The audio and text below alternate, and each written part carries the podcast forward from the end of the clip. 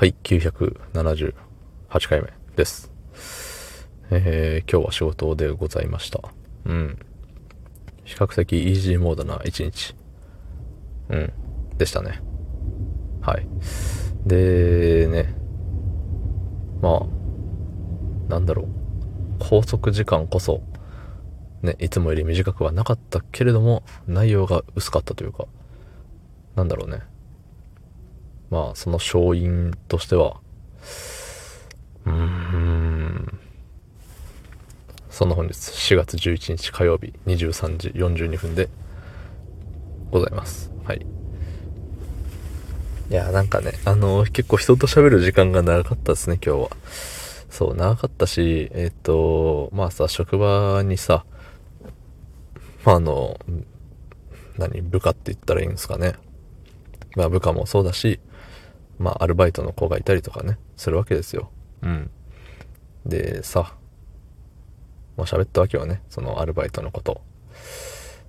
でさ、まあ、その、社員とアルバイトだとそれはやることが違うし、まあ、それはね、意識も違うわけよね。意識、求められるものというか、まあ、意識もね、同じぐらい高く持ってくれてるアルバイトの子もいれば、えっと、意識が低い、えー、社員の人もいたりして、うん。まあいろいろおるわけですよね。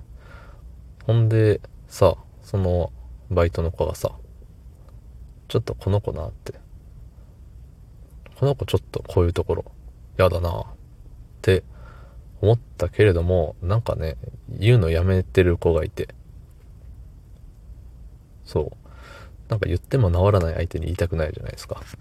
そうそうそう。だからさ、言って治らんやん、こいつ。結局、同じことやっとるこいつ。うわ、ムカつくわーってなるぐらいだったらもう、そのね、言いたいことをうんって我慢しておった方がいいなって思って我慢してたんですけど、うーん、どうなんだろう。言ってあげる優しさ。言ってあげない厳しさ、みたいな。そう。それをね、すごい、せめぎ合いで自分の中でその二つがで、どうしたもんかなって考えながらも結構長いことね、それで考えてたんですよ。ね。だからさ、もう今日、もう決着つけようじゃねえかっつって。そう。まあ言ってみたわけはね。あのー、結構、もう言葉を選んでる余裕もな、余裕もなかったわけじゃないけど、なんか言葉を選ぶとさ、その真意が伝わらないじゃない。そう。だから時にはまあ鋭い言葉になってしまうけれども、あの、空気読めてないよ君、みたいなさ、うん、ズバッと言わなきゃいけないわけよ。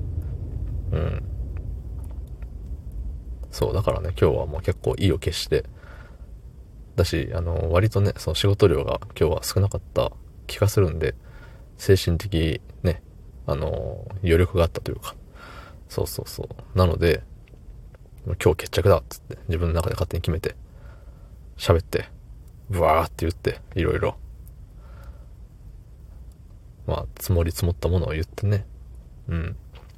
だいぶスッキリしました。そう。いや、やっぱね、言うべきだなって。言う、言うのを黙ってるのがやっぱ苦手な人間なんだな、自分はって改めて思いましたね。そう。なんでもね、なんでもパーパー喋っちゃう人なんで、こうやってね、毎日5分喋ってるわけですけど、こういう話もね、本来、あんまり配信とかで言うべきじゃないかもしれないけれども、まあどうせ本人聞かねえしね。本人聞かないし、身内は聞かないし、知られてないし、中に聞かれたとしても別にいいし、うん。本当のことなんでね。そう。まあ結果ま、いい方に転んだんじゃないかなとは思います。うん。